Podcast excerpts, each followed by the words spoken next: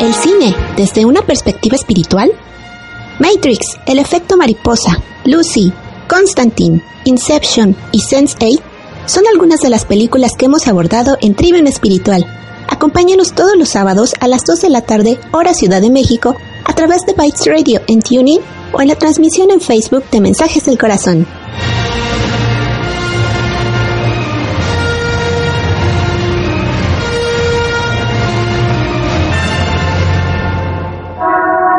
Hola, ya estamos en Trivium Espiritual por medio de Bytes Radio, por TuneIn o por medio del Facebook de Mensajes del Corazón o de Bytes Radio.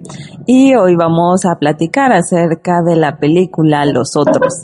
Eh, como cada semana elegimos una película y la vamos desarrollando con los diferentes temas que conocemos desde Mensajes del Corazón. Y vamos a presentarnos brevemente. Hola, bienvenidos. Soy Lucía. Muchas gracias por estar con nosotros. Hola, yo soy Galata. Bienvenidos. Muchas gracias por escuchar de nuevo. Bienvenidos a esta nueva emisión. Soy Emelis. Un gran saludo. Y estamos felices de estar aquí en una nueva transmisión de Trivium Espiritual. Y pues continuando con estos temas de Día de Muertos, pues vamos a retomar esta película que se llama Los Otros en español. Y Emelis nos va a dar una breve reseña acerca de ella. Esta película, como ya bien lo dijo Mike, Los Otros o The Others, fue producida en el 2001 y es una película española del director Alejandro Amenábar. Está ambientada en la isla de Jersey aproximadamente los años 40, cuando este, eh, ya terminó la Segunda Guerra Mundial. Ahí vive una mujer que se llama Grace, junto con sus hijos Anne y Nicholas. Ellas está esperando que su marido regrese de la guerra, porque ya acabó y no ha regresado el hombre. Entonces, un buen día, eh, llegan a su puerta tres sirvientes y ella los contrata porque de repente todos los que estaban en su casa ya no estaban. Eh, uno es, va a ser trabajar como el jardinero, eh, la, ama de llaves, que es la más grande, va a ser como que ama de llaves y nana de los niños, y una chica que no habla. Entonces, eh, después de que ellos llegan a la casa, cosas extrañas empiezan a pasar, que van a hacer simbrar el mundo de Grace porque ella todo lo quiere tener bajo control. ¿Y por qué lo quiere tener bajo control? Esas cosas nunca pasan. Jamás pasan porque sus hijos sufren una enfermedad que se llama fotofobia, la cual les causa heridas en la piel muy dolorosas. De ahí que ella tenga un estricto sentido de que cada puerta que se abre en la casa, antes de abrir la siguiente, se debe cerrar la anterior, solamente pueden usar velas, muy poquita luz o casi nada natural.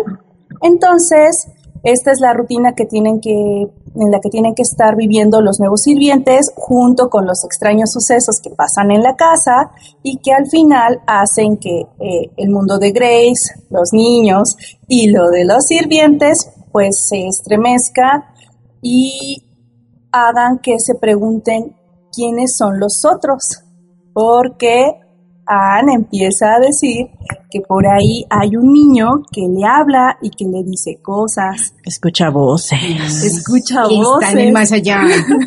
¿Alguien le ha pasado algo así? Casi nada. Esas cosas nunca pasan. Jamás. Y esa es nuestra sinopsis de esta película. Cabe mencionar, para agregar un poquito más de intensidad a la película, que Grace es una ferviente católica y por ende cría a sus hijos en un catolicismo muy extremo, muy rígido. Y muy estricta en sus pensamientos, en sus creencias más bien. Exactamente. Así que era una mujer muy cuadriculada. más allá de cuadriculada, ¿no? No, yo, yo creo que se pasaba, pero así se volaba la chica. Y una de las cosas que nos comentaba Ceci Pereira, que es la que nos comparte varios de sus cuentos, es que el director nació en Chile y que una vez de chiquito escuchó a su papá decir que en una que estaba viendo una casa y le decía es que en esa casa penan. Suponemos que pues eso tuvo mucho que ver en su creación de esta película, porque Ah. pues todo vamos aprendiéndolo en la vida, ¿no? Ah, sí, eso nos decían a nosotros. Las almas peinan. Las almas que no han encontrado su camino. Sí. Y así es lo que vemos en esta película y en muchas otras. La intención no es como espantarlos ni nada, sino tomar conciencia de qué es lo que pasa después de que ya se deja el cuerpo, porque realmente no existe la muerte, simplemente se deja el cuerpo y que hay, pues en esta película vemos que inclusive no se dan cuenta de que están muertos y muchas veces pasa eso. Entonces, pues decimos qué pasa ahí, por qué se quedan ahí o si tienen otras posibilidades, por qué no moverse. Ahí también hablábamos acerca de la percepción, qué es lo que está percibiendo uno u otro. La mamá decía, no, es que no pasa nada, la niña está inventando. Pero ya cuando ella empieza a percibir, se queda como que, hay como que sí hay alguien que está aquí en la casa, hay que buscarlo. Y la niña pues lo tomaba más natural, decía, bueno, es que como que sí hay algo, sí está Víctor, el niño, pero él es como muy travieso, él insiste en abrir las ventanas, yo ya le dije que no, pero él dice que es su casa y yo ya le dije que no. Ahí de quién era la casa, del que llegó primero o de los que no Del se que paga quieren el ir? arriendo. de los que están vivos o los Sí, que están sí. Ah, de los que están al otro lado. La percepción hablábamos de que es un conjunto de posibilidades y que la la- los niveles de percepción son infinitas. Ah, Yo digo que los niveles de percepción son tan infinitas como seres hay en, en el universo. Así que creo que el director también lo que nos hace ver es, nos, nos juega más bien con esa percepción, con su percepción que nos, nos hace ver el mundo de Grace o a través del mundo de Grace. Yo creo que Grace nos da una muestra que a veces pasa en la vida que sabes que eso no existe. Pero en el momento que tú lo ves, ah, caray, ahí sí existe. y yo creo que este, este programa es también para orientar a las personas que aunque muchos no lo ven, sí existe y otras, pues es natural para ellos ver cosas adicionales. Está, eh, tienen un nivel de percepción, más bien, tipos de percepción distintas. Así es, y también hablábamos de que muchas veces las personas se, bueno, existen acuerdos, inclusive los niños pues mueren primero. Y la señora por culpa pues se suicida, pero ahí vemos que realmente quedan atrapados en un mismo nivel de percepción, cómo es que murieron en diferentes tiempos, muy cercanos, pero realmente se quedan atrapados en un mismo nivel, que es lo que pasa. Hablábamos que se crean acuerdos. Inclusive antes de encarnar se, hacen acuerdos, ya que se está aquí y ellos no quieren trascender, porque ellos real- los niños realmente ni siquiera sabían, no estaban seguros de si había pasado o no había pasado. Entre ellos lo discutían. ¿Sí pasó? No, no pasó. ¿Sí pasó? No, no pasó. Decían, no, yo creo que sí. No, pues y aquí estamos. ¿Qué? Como que nada cambió, ¿no? Entonces en su percepción, pues ellos no estaban conscientes de que ya habían fallecido, que su cuerpo ya no era real, inclusive que la luz ya no los iba a afectar de la misma manera. Entonces todas esas cosas es qué le estás poniendo de idea a las cosas y qué es lo que te está atando. Entonces, ¿qué dices, Emily? Sí, porque también podemos ver otro nivel de percepción y acuerdos con la señora ciega, cuando está en la sesión que contacta al espíritu primero de los niños y de la mamá para, pues, ahora sí, a ver, niños, ¿qué pasó, no? Y ya cuando la, esta Anne le comenta a la señora qué fue lo que pasó, fue como que al fin les cayó el 20 de, ah, caray, sí pasó. o sea, no, espérate, lo que te dije no es cierto. O sea, sí estamos muertos. Y es cuando los tres les cae el 20 de que todo lo que habían vivido pues ya no era lo que conocían, porque empezó a caer como que, ah, ahora entiendo por qué la luz, por qué las ventanas, por qué la niebla, por qué muchas cosas. Entonces la señora a través pues de eh, poder percibir lo que los demás no veían, pues era al fin y al cabo otro canal para aquellos que no ven. Así es, que es lo que nosotros siempre hacemos, bueno, lo que hago. Y pues para eso está el servicio, porque hay muchas personas que dicen, no, pues es que eso es más bien una maldición, pues como vas a ver seres que ya fallecieron y te van a molestar. Hay quienes sí los molestan, pero realmente es como la insistencia.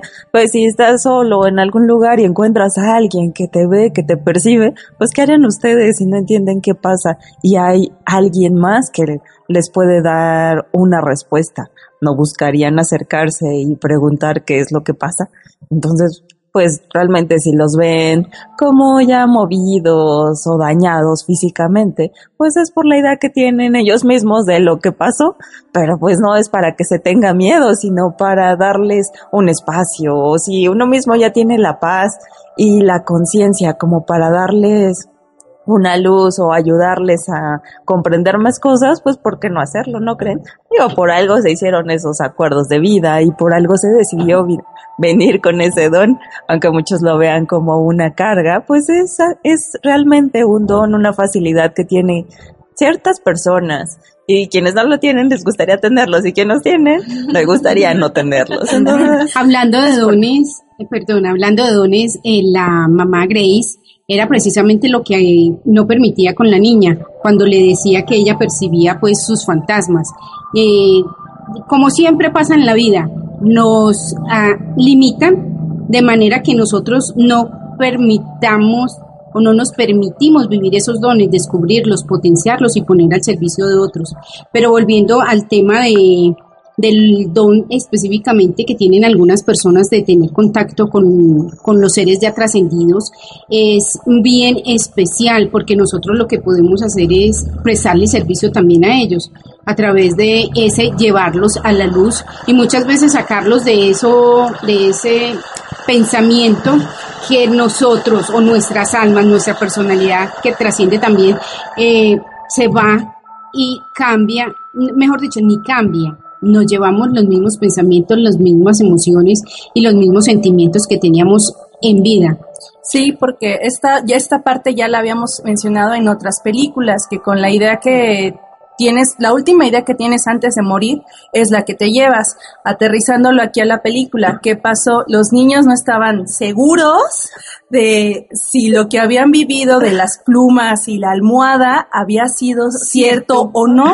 Igual Grace que no, no sabía si se había tomado la escopeta y qué había hecho con ella. Ella estaba en un, en un estado de total negación. Digo que, por ejemplo, para las personas que mueren en accidentes o son asesinados, el primer estado al que entran es en, de total negación. Yo no estoy muerto. Mi cuerpo, a pesar de que atraviese las paredes, eh, yo todavía estoy vivo. A pesar de que la gente no me perciba.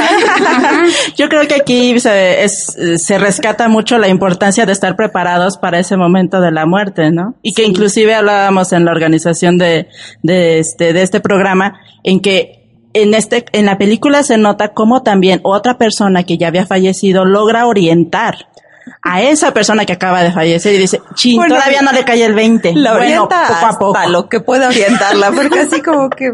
Sabían que era un caso Después difícil. de 500 años o ¿cuántos años? Recuerda la película, recuerdan No Solar, que ya la analizamos acá. La sobrina de uno de los chicos que tenía allí una posición ah, eh, preponderante en ese mundo, eh, estaba en un total, en un estado también de total negación, como de yo no estoy muerta, ¿qué estoy haciendo ah, aquí? Sí. ¿Recuerdan? ella decía no, y siempre se lo negaba, yo me quiero devolver, yo quiero estar allá, que quiero se quería casar, Ajá, y es que eso va dependiendo cómo te vayas, si te vas con culpa o por una muerte de, de repente, o si te vas con miedo, o, tienes apegos. O tienes apegos porque... y apego a cosas, a personas. Inclusive al mundo. Al mundo, ajá. ¿Por qué? Porque lo hemos visto. De ahí es que no es la no es la primera película que menciona sobre casas encantadas, ni será la última, y es por lo mismo, porque las personas tendemos a pegarnos tanto a algo que decimos, no, es mío, aunque ya no estés en este mundo, pero es mío, ¿y por qué lo van a ocupar los demás? Y, en la película se ve porque dices, bueno, ella no sabía que estaba muerta, perfecto, ya se, dan se da cuenta y todo pero aún ya teniendo toda la información, dice, ¿saben qué? Esta es nuestra casa y no nos vamos. Exactamente. Así van a venir otros, los vas a percibir a veces, a veces no, pero esta es nuestra casa. Sí. Ajá. y, y ¿Qué pasó con lo que decía que había algo más después del mundo? Porque el único que pudo hacer esa tarea fue su esposo, porque el esposo ya había fallecido y como que era su intención saber qué había pasado con su familia, ¿no? Y simplemente saber que estaban bien y, pues venía a despedirse. Y pues ya cuando llegó vio que ya no, que así de bueno, creo que ya los cuatro estamos en el mismo plano, pero tú no quieres irte. Está bien, yo sí me voy, ahí nos vemos. Entonces nosotros lo que vimos durante todo el proceso de la película fue el sueño de Grace o fue el sueño de la medium. Eso me estoy preguntando yo en este momento, ¿cuál de los dos sueños estuvimos viviendo? Pero más bien ahí entra lo que decía de los acuerdos que las percepciones se entrelazan, así como nosotros se van entrelazando por acuerdos, que lo que decía que Carlos Castañeda habla de que los acuerdos están hechos para algo, ¿qué propósito le estamos poniendo? Entonces, pues ya si ellos estaban en ese nivel, porque entran en cierto contacto, pues los que ya tenían 500 años ahí muertos, la servidumbre o cuántos bueno, menos años. Eh, menos de pues desde la Segunda Guerra Mundial, 1450. No, no, no, mi, espérate. Ellos murieron en 1891 según las tumbas que estaban en la puerta de la casa. Ah. Ellos estamos en 1945. Ellos que ya llevaban un rato. Ya llevaban bastante tiempo muertos. No querían seguir. Ellos decían, no, pues esta es nuestra casa. Aquí servimos, aquí pasamos los momentos más felices. Más felices. Ah, pero ellos tenían una misión, ¿no? Tenían la misión de decirle a Grace y a sus hijos. No lo creo, no lo creo. Era su apego, ¿Ah? era apego. Ajá, porque ellos, ella misma lo dice. La chica que estaba muda preguntó, ¿por qué seguimos aquí? Y fue cuando perdió la voz, pero es porque los tres no habían decidieron no caminar, no seguir a la luz, decidieron eh, seguir apegados a la, al momento que los hizo feliz y no le veían sentido eh, trascender? Yo creo que no es como una misión, pero sí que coincidieron por este, este punto, esta percepción similar. Y nada más, oye, aquí se maneja así. Bueno, yo, sigo insistiendo que ellos sí tenían, tenían esa visión, tenían esa misión, o ellos querían era contarle a la otra, hey, usted está muerta y usted está viviendo en una casa que le pertenece ya a alguien, que está habitada por otras personas. Pero ella no iba a poder haber, eh, ver eso, no lo pudo ver al inicio, porque ella tenía un estricto control de cómo debían ser las cosas en su casa y en su mundo. Tenía unas reglas, tenía unas creencias. al ser católica. Bueno, yo sigo pues, insistiendo en que yo me sostengo en esa, en esa visión. Y no vino Mark. bueno, yo digo que coincidieron y dicen, ay, ¿qué sabes qué? Pues en algún ratito se va a dar cuenta que está muerto. Y ya.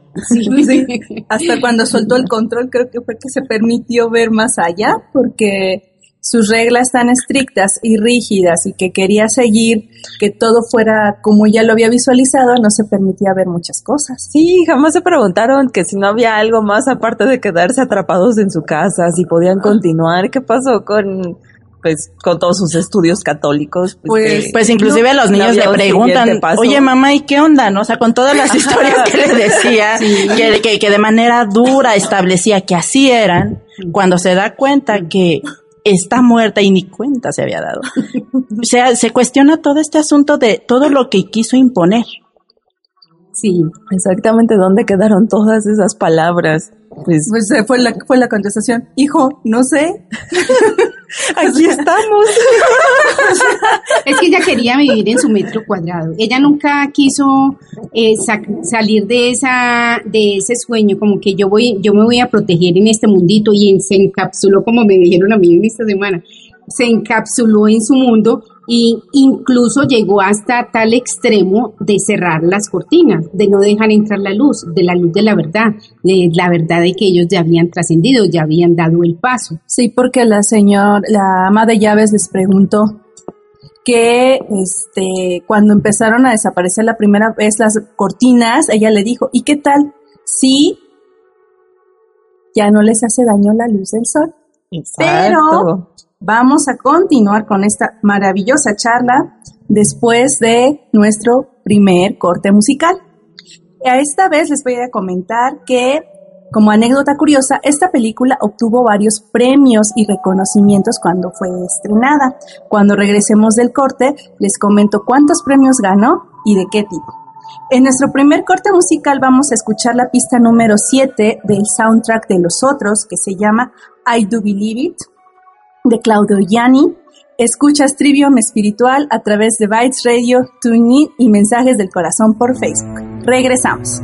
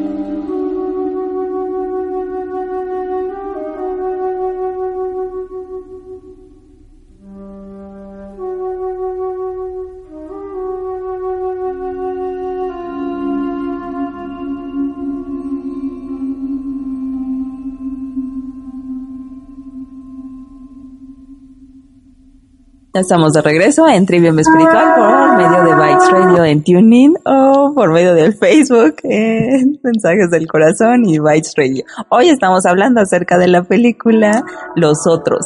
Espero que ya la hayan visto, ya que esta película está muy interesante y decidimos abordarla con esta temática de Día de Muertos y sobre todo para tomar conciencia de que pues hay que también prepararse para la transición, para ese paso de soltar el cuerpo físico y continuar el camino, porque en esta película vemos que los niños y la mamá no decidieron hacer este paso, sino que se arraigaron al mundo, se arraigaron sobre todo a su casa, a esa idea de que ahí estaban bien y ya no buscaron otra salida, no buscaron continuar el camino y hasta se ponían a decir, esta es nuestra casa y la vamos a defender.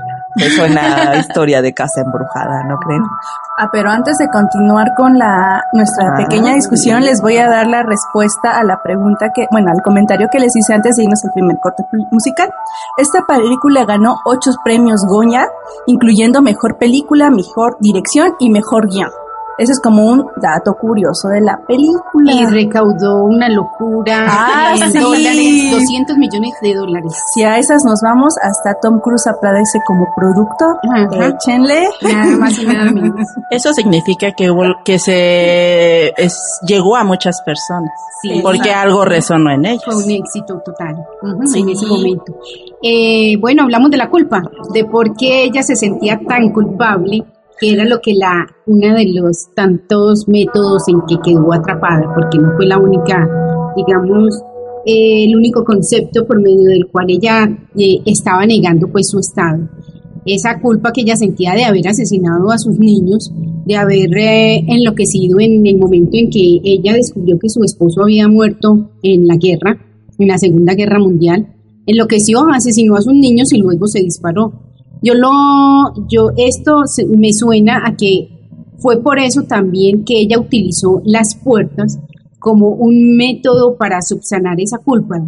De yo cierro esta puerta y antes de cerrarla, eh, o me aseguro de cerrarla antes de abrir otra puerta. Se agrandó el miedo y por lo tanto el control, ¿no? Sí, sí, Claro. que era otra forma de control que ella tenía de no se me salen de aquí, no van a pasar a la luz, no van a ver la verdad, ellos no van a saber que están muertos. Yo como tam- por supuesto eh, me estoy negando que estoy muerta, tampoco ellos lo pueden saber. Y como ha pasado en otras películas, otra vez no funciona lo del control. Claro que no, porque Anne empieza a percibir cosas como cuando pasa lo de que le asustan a, asusta a Víctor, a su hermano y a ella, y que le dice, mira Víctor, toca la cara de mi tócalo". hermano para que vea que sí es real y su mamá la castiga. Y le dice, es que fuiste una niña mala. Yo no hice nada, mamá. O sea, Ajá. Víctor fue el que lo hizo. Y aparte estás mintiendo. Ponte a rezar no sé cuántas No, la cosas puso a leer la y Biblia. lee la Biblia y ahí te quedas y casi casi no vas a cenar hasta que no admitas tu falta. Y lo que le dice la, este, la niñera, pues es que algún día tu mamá va a ver. Ajá. Tenle Algún día se dará cuenta de ello. Pero ahí vemos varios temas, ¿no? Ah, bueno, a ver. Lina María nos pregunta, Ma, ¿y entonces ellos están en otra dimensión? Sí. ¿Dónde andan? ¿Dónde están? Andan de parranda. Lo que decíamos es que está, son diferentes niveles de percepción o lo que llaman una cuarta dimensión, que son unos- las, las tres normales, y en la cuarta es como un nivel donde están los seres del bajo astral y están las, los seres desencarnados que no han decidido trascender, que no han decidido continuar. Muchas veces no son ni siquiera conscientes, como lo vemos en la película, de que ya fallecieron o de que deben de continuar algo más. Y como se quedan en esta parte, lo vimos en una escena de No Solar, cuando fallece este, ay, no me acuerdo cómo se llama, ¿El doctor? el doctor, ajá, él aparece en una parte donde están Limbo. las almas en pena, Sí. ajá, y a él lo mandaban ahí porque decían que había, era un suicida.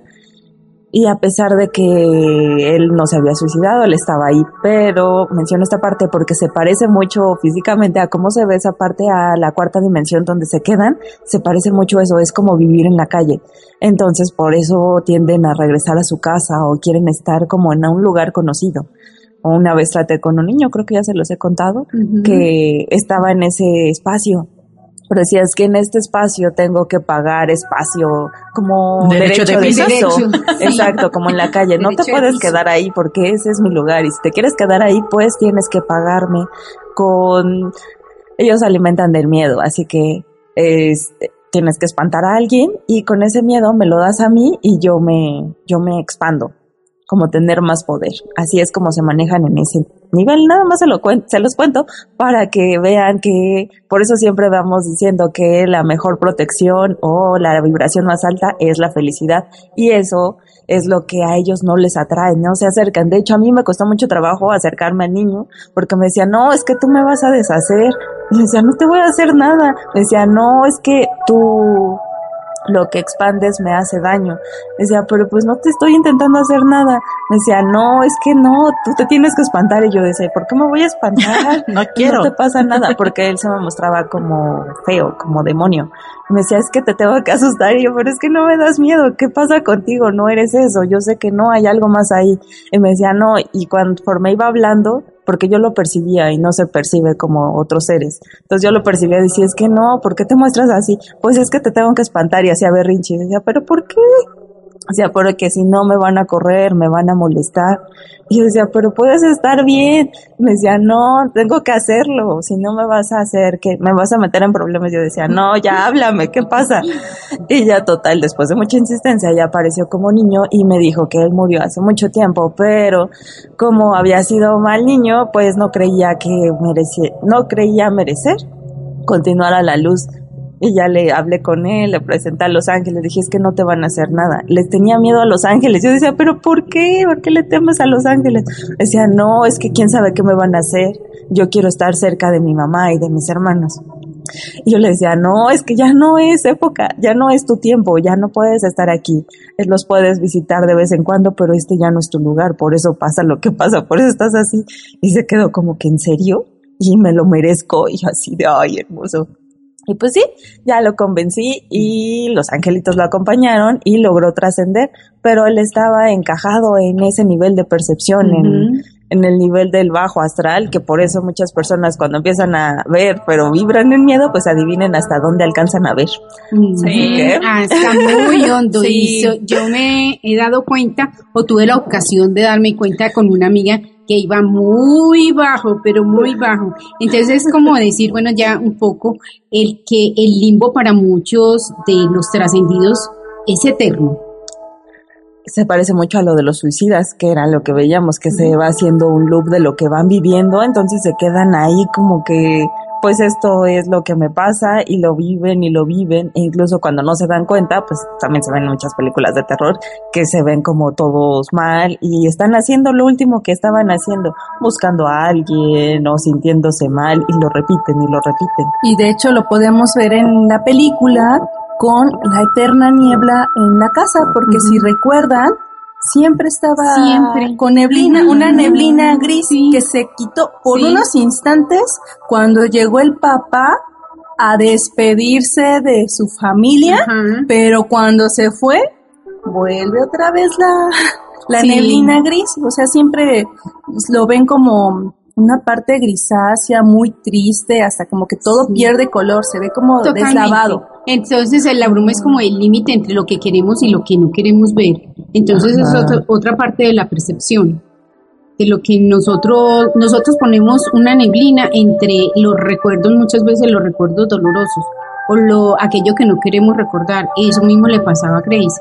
Como ella no quería darse cuenta de lo que pasaba en el mundo exterior, lo que puso alrededor de su casa y de su familia fue una neblina, una bruma. Yo creo que también es a lo que daba su atención, ¿no? Eh, Casi casi hasta donde ven sus ojos es su realidad y ya no creaban más alrededor. No se movían de ahí. Grace cuando se quiso mover, Grace, la mamá cuando Sí, se quiso Grace. mover, ya empezó, lo que quiso expandir, lo que quiso ver fue al esposo y se regresó, ya no quiso ir más allá, a pesar de que ya estaba decidida con que iban a ir con, con- iba a ir por el, por el padre para que ayudara a limpiar la casa, pues se regresó porque llegó el esposo, entonces dijo, ay, pues ya, ya otra vez me quedo aquí. Y al final este es un gran ejemplo de la importancia de cero culpas, cero miedos y sobre todo, eh, ustedes no sé si les ha pasado que cuando una persona ya sabe que va a morir, es muy importante la ayuda que tiene que recibir para esa preparación. Y puede hacer que sea un sufrimiento eterno o una liberación, que finalmente este es, aprovechamos esta película para eso. No necesariamente tiene que ser de esta manera, puede ser de otra, que es la liberación, seguir la luz, seguir el camino. Exactamente, siempre es como buscar el, el camino del, del Padre, o- porque fi- finalmente lo que nosotros queremos es regresar a casa, ¿verdad? Regresar a la casa del Padre. Eh, recuerdo que esta mañana estaba escuchando, bueno, eh, algunas grabaciones, algunos videos donde hablaban de algunas muertes que son acordadas con nuestras propias almas. Eso lo hacen mucho los budistas, que simplemente dicen, bueno, y algunos nahuales y demás, que dicen exactamente el día y la hora en que van a morir y simplemente hacen una pequeña fiesta, se despiden de todos los que están a su alrededor, de sus familiares, y llegado el día y la hora, simplemente se van.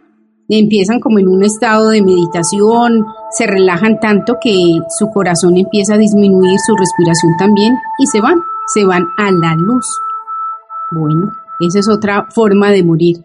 ¿Cuál, cuál querríamos nosotros experimentar en este momento? En este momento quizá todavía no. bueno, en esta vida. Ya que logremos hacer lo que tenemos que hacer en esta vida, ahí sí estamos listos para ir a la luz. e irnos con la mayor paz y tranquilidad, porque creo que en la película el único que se fue como medio más tranquilo fue el esposo, porque ya fue... Al menos siguió el camino. Por se despidió, supo qué había pasado con sus niños, con su esposa, vio que en qué drama andaban y dijo, bueno, yo los quiero mucho, pero yo ya me voy. Y ni aún así se preguntó a dónde se fue el esposo. Nada más se quedó como que es que su padre se volvió a ir. Y sí. No, nunca le entró por la cabeza que pudo haber trascendido, pudo haber seguido otro camino que era deseable. Sí, porque de hecho hasta Anne le reclama a su mamá que por su culpa se había ido su papá. Otra vez. Sí, hablando, hablando de culpas entre las muchas que hay, ¿no? Pues Grace era hija total del miedo, era hija de la culpa, pues por decirlo de alguna manera, porque ella vivía entre ese, entre ese pensamiento, la culpa, la culpa, la culpa, así lo estuviera negando. Ella en algún, me imagino en algún rincón de su mente, de su pensamiento, de su percepción, sabía lo que había hecho. Lina María nos escribió y ella interesante nos comparte. Sí, es duro, pero hay que decirles a las personas que van a partir que todo está bien y que solo el amor de Dios los espera. Sí, que merecen ir hacia algo amoroso, algo que los reciba con luz, con, con amor, como si fuéramos los hijos de Dios, ¿no? Pues no solamente somos ellos. creernos, exactamente, no solamente creerse algo en el olvido. Y sobre todo, quit- como bien lo han dicho, quitarse el miedo, porque aquí esa posible oportunidad de que ellos hubieran quitado el medio pudo, existió por unos segundos cuando vieron las tumbas de los sirvientes y después les regresó, porque así dijeron, bueno, ta- no, siempre no, que ellos son los fantasmas, ¿no? Sí, ellos son los otros. Ellos son los otros. Y nosotros aquí. sufriendo Sí. y no te les acerques y no los veas. Es lo mismo con nosotros. Todos estamos acostumbrados a que nos han dicho que no existe nada después de que dejamos este mundo, ¿no? Y siempre nos meten miedo con las respectivas creencias, ¿no? De el purgatorio, el limbo, el infierno. Y si fuiste un buen niño, el cielo. Y ese es el problema de algunas religiones. O sea, y si no fue buen niño, pues también, porque Yo creo que culturalmente a nosotros nos han metido en la cabeza que la muerte hay que tenerle miedo y que simplemente lo que nosotros te, que, no mejor dicho, ni nos preparamos para ese momento y lo que hacemos es simplemente temerlo y tenerlo como, como que es algo que por medio de lo cual vamos a obtener un sufrimiento más. Sí, porque muchas personas piensan que ya cuando mueren ya desaparecen, se acabó, Santán, y luego ¿qué pasa? Pues hay mucho más. Y si nosotros aquí fuéramos los otros. seguimos. Y En la sección del preguntas. ¿Qué harían ustedes? Esta discusión la vamos a continuar después de nuestro corte musical. El nombre de la protagonista viene lo, o lo fue tomado del nombre de otra famosa actriz. Cuando regresemos les cuento de dónde salió este nombre. Vamos a escuchar ahora la pista número 10 que se llama No Curtains, Give Me the Keys. Escuchas Trivium Espiritual a través de Bytes Radio, TuneIn y Mensajes del Corazón. Regresamos.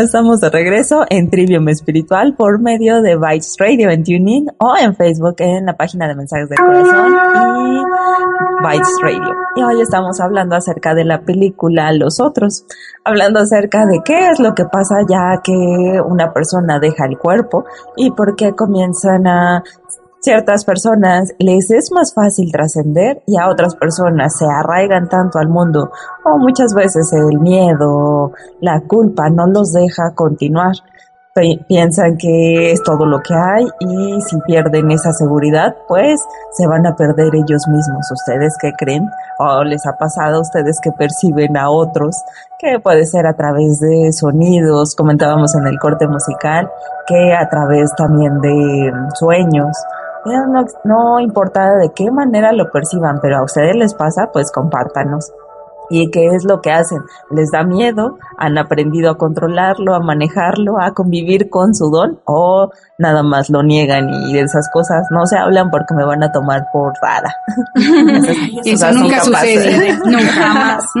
y aquí podríamos hablar de lo que estábamos hablando un poquito antes de, de irnos al corte musical.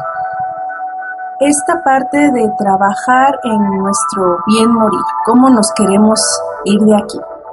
Si queremos irnos este, con culpa, con miedo y quedarnos atrapados en el limbo, como les pasó a Grace y a sus niños y a los sirvientes, o ir trascender eh, en paz, con tranquilidad, porque muchas veces es tanto nuestro miedo a lo que hay después de que nunca nos hemos enfocado en cómo, cómo ir trabajando ese tema, ¿no? Pero ese tema es muy sencillo de trabajarlo. Yo digo que nosotros lo que estamos aquí es, bueno, que es algo que, de lo que deberíamos hablar entonces enseguida también.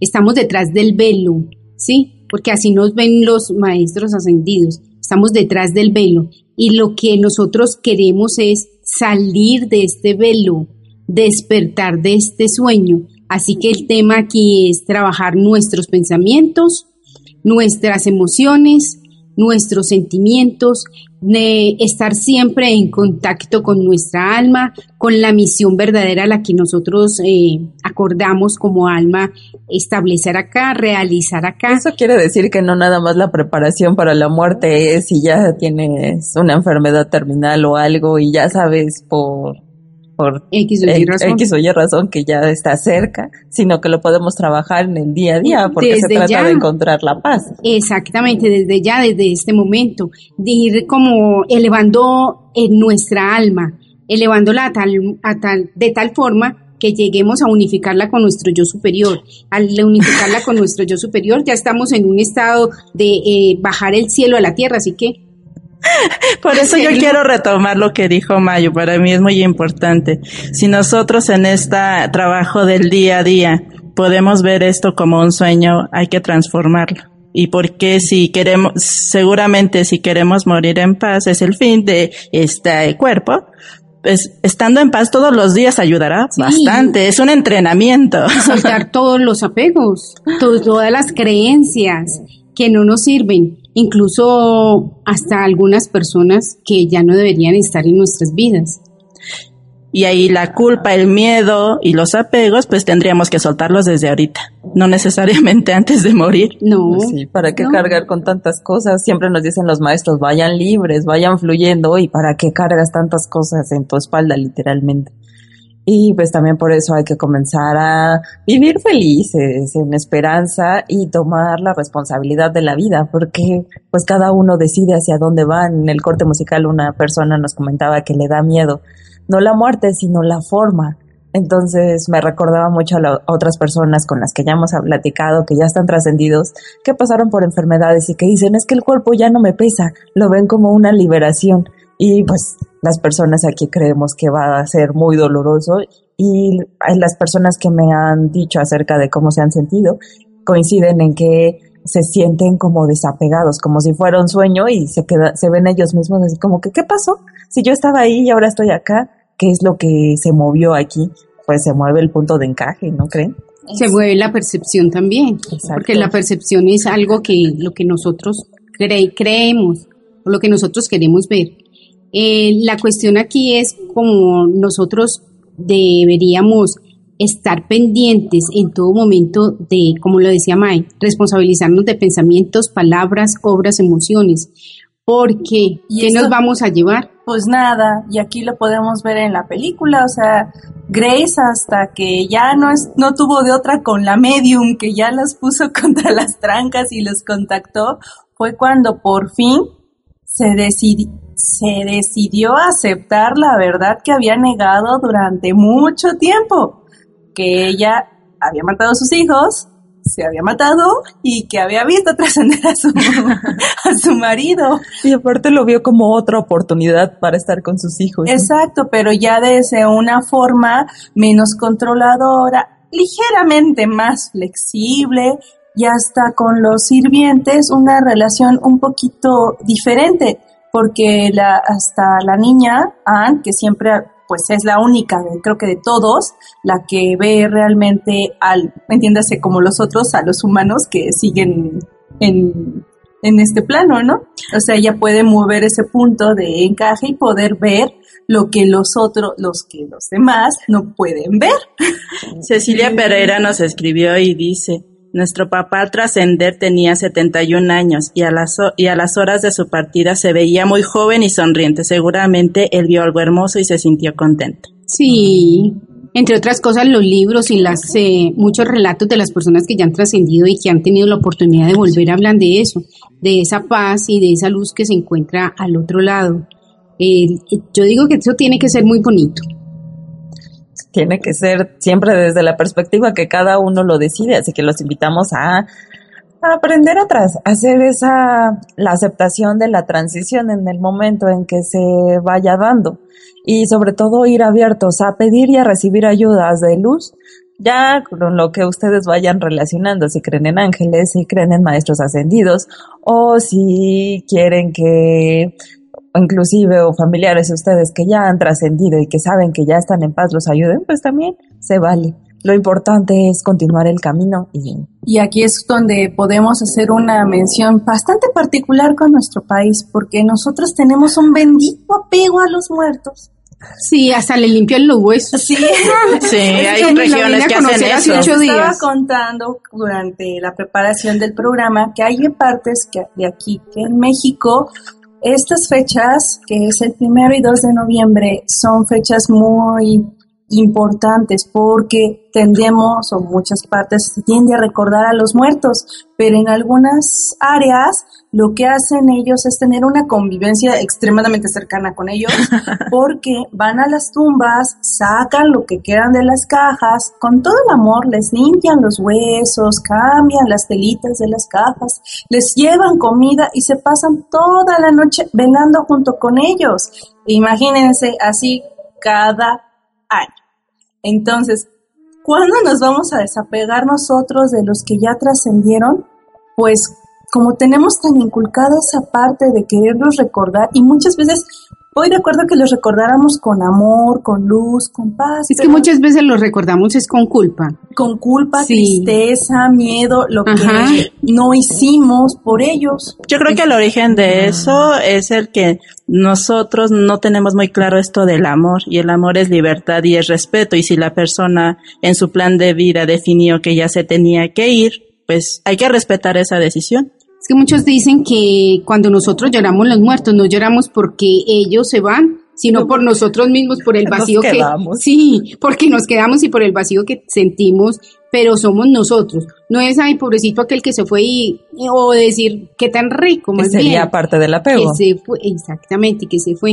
Entonces, lo que hay que entender es que en el duelo sí hay que vivirlo, pero también es soltarlo, liberarlo rápidamente, porque el vínculo nunca se Y sería rompe. un acto de amor, ¿no creen? Exacto. Porque realmente el amor ataría, o sea, si alguien sabemos que está en un plano más cercano, con tal de seguir a nuestro lado, pues no sería más amoroso permitir que siguiera y desde ahí que se decida mover, porque también tienen un plan de vida, tienen una, una idea de las cosas, pueden continuar el camino, decidir encarnar, decidir irse a la unidad, que eso sería para nosotros lo más deseable, pero cada uno tiene su idea de qué hacer después de dejar este cuerpo, qué es lo que pretenden, o igual como lo han hecho los maestros ascendidos, quienes han dejado una muestra en su cuerpo, como lo hizo Yogananda, que su cuerpo, a pesar de que ya había muerto, pues permaneció intacto durante bastante tiempo, cuando ya debía de estar, pues ya en, En su proceso de en su descomposición. proceso de descomposición, exactamente, pues todavía estaba en buen estado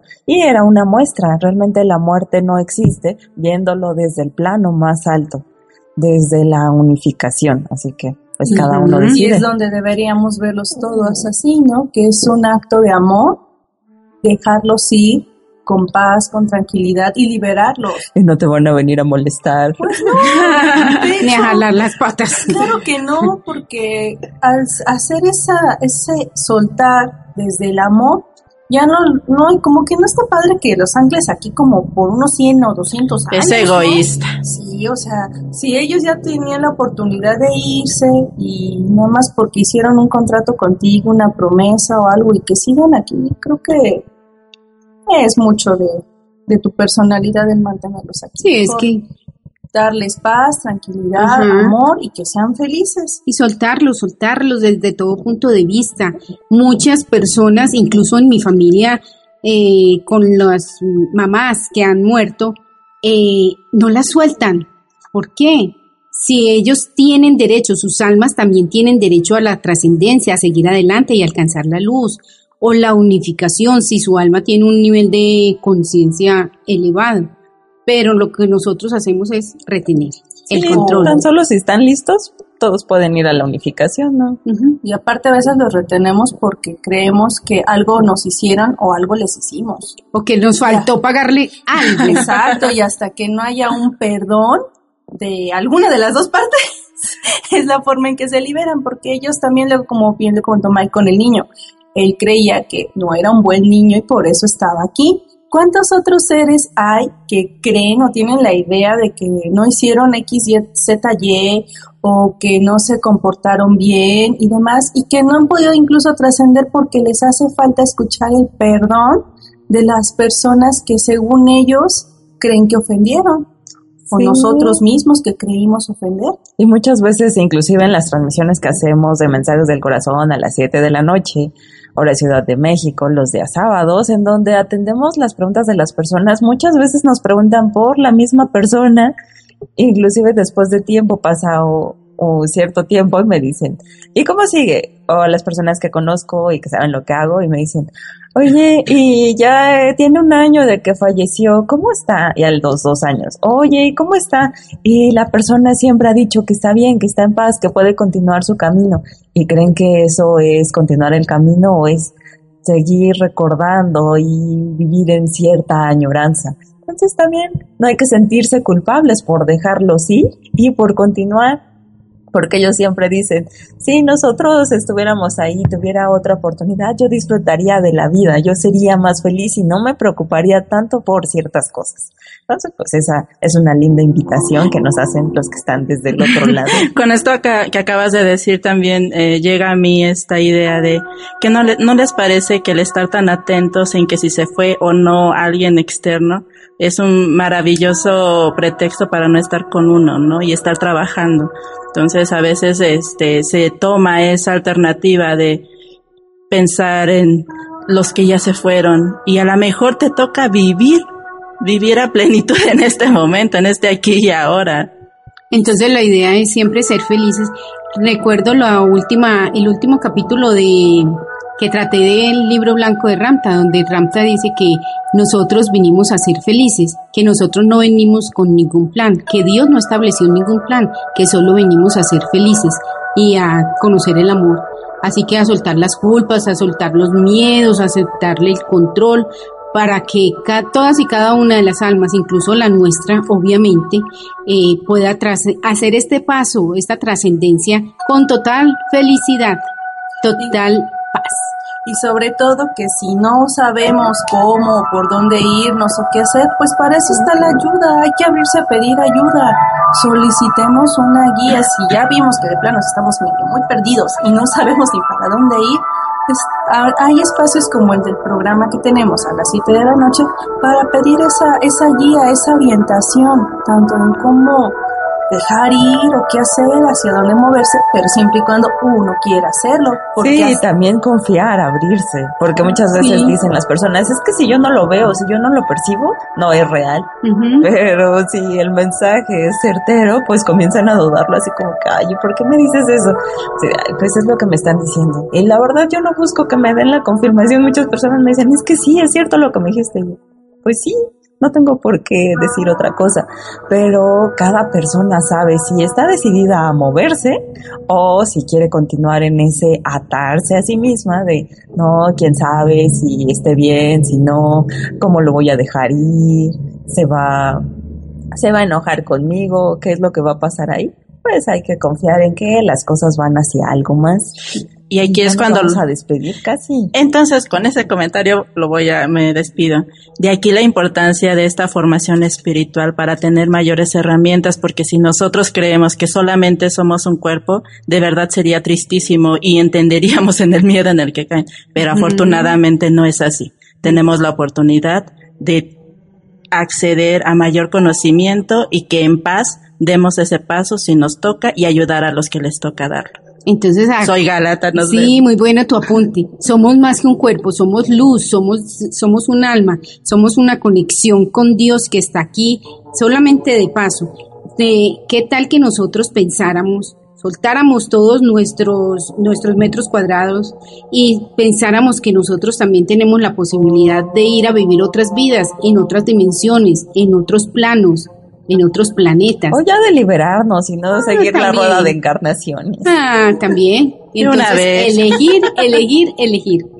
Sí, pues siempre tenemos estas charlas y lo vamos abordando diferentes temas para darles una otra perspectiva y darles herramientas para decidir, porque siempre decimos, bueno, no sabías, pero ahora que ya tienes conciencia, ¿qué vas a decidir? ¿Vas a decidir atarte al mundo o atarte a la rueda de las encarnaciones? Y ahora voy a jugar a que voy a ser el malo, ahora voy a ser el rico, ahora voy a ayudar a traer luz en este espacio, o vamos a ir hacia la unificación y de ahí pues como los maestros ascendidos que han decidido encarnar en este espacio simplemente por un gran servicio. Prestar servicios. Eso es lo que nosotros los invitamos y sobre todo a que se nos quitemos esa idea acerca del miedo hacia la muerte o hacia los que están, que ya dejaron su cuerpo, pero de alguna manera quedaron atados a este mundo. Si son de las personas que los perciben, pues los invitamos a que participen, que nos comenten si tienen dudas, para eso también está LEMDU,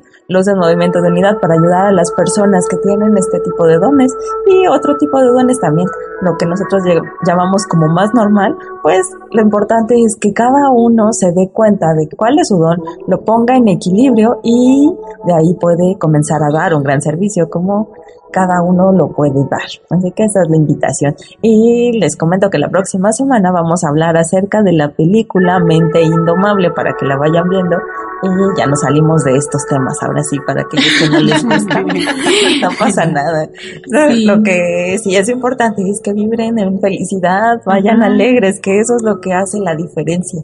Y al rato los chamocos les van a tener miedo. no se van a querer acercar. No se van a querer acercar. Y ya nos vamos. Yo soy Mayrin sin en Amoroso Servicio de Luz. Gracias por acompañarnos. Y me parece que ya, ya que se nos toca el Sí, cierre. sí, ahora me toca a mí. Gracias por tomar la decisión de aprender nuevas maneras de poner en servicio alto tu ser en el mundo, ya que tal es uno de los propósitos de este programa. Nos despedimos escuchando la pista número 4 denominada They Are Everywhere, Communion Dress. Que tu libre albedrío favorezca el reencuentro la próxima semana. Soy Melis y esto fue Trivium Espiritual a través de Bytes Radio, TuneIn y Mensajes del Corazón.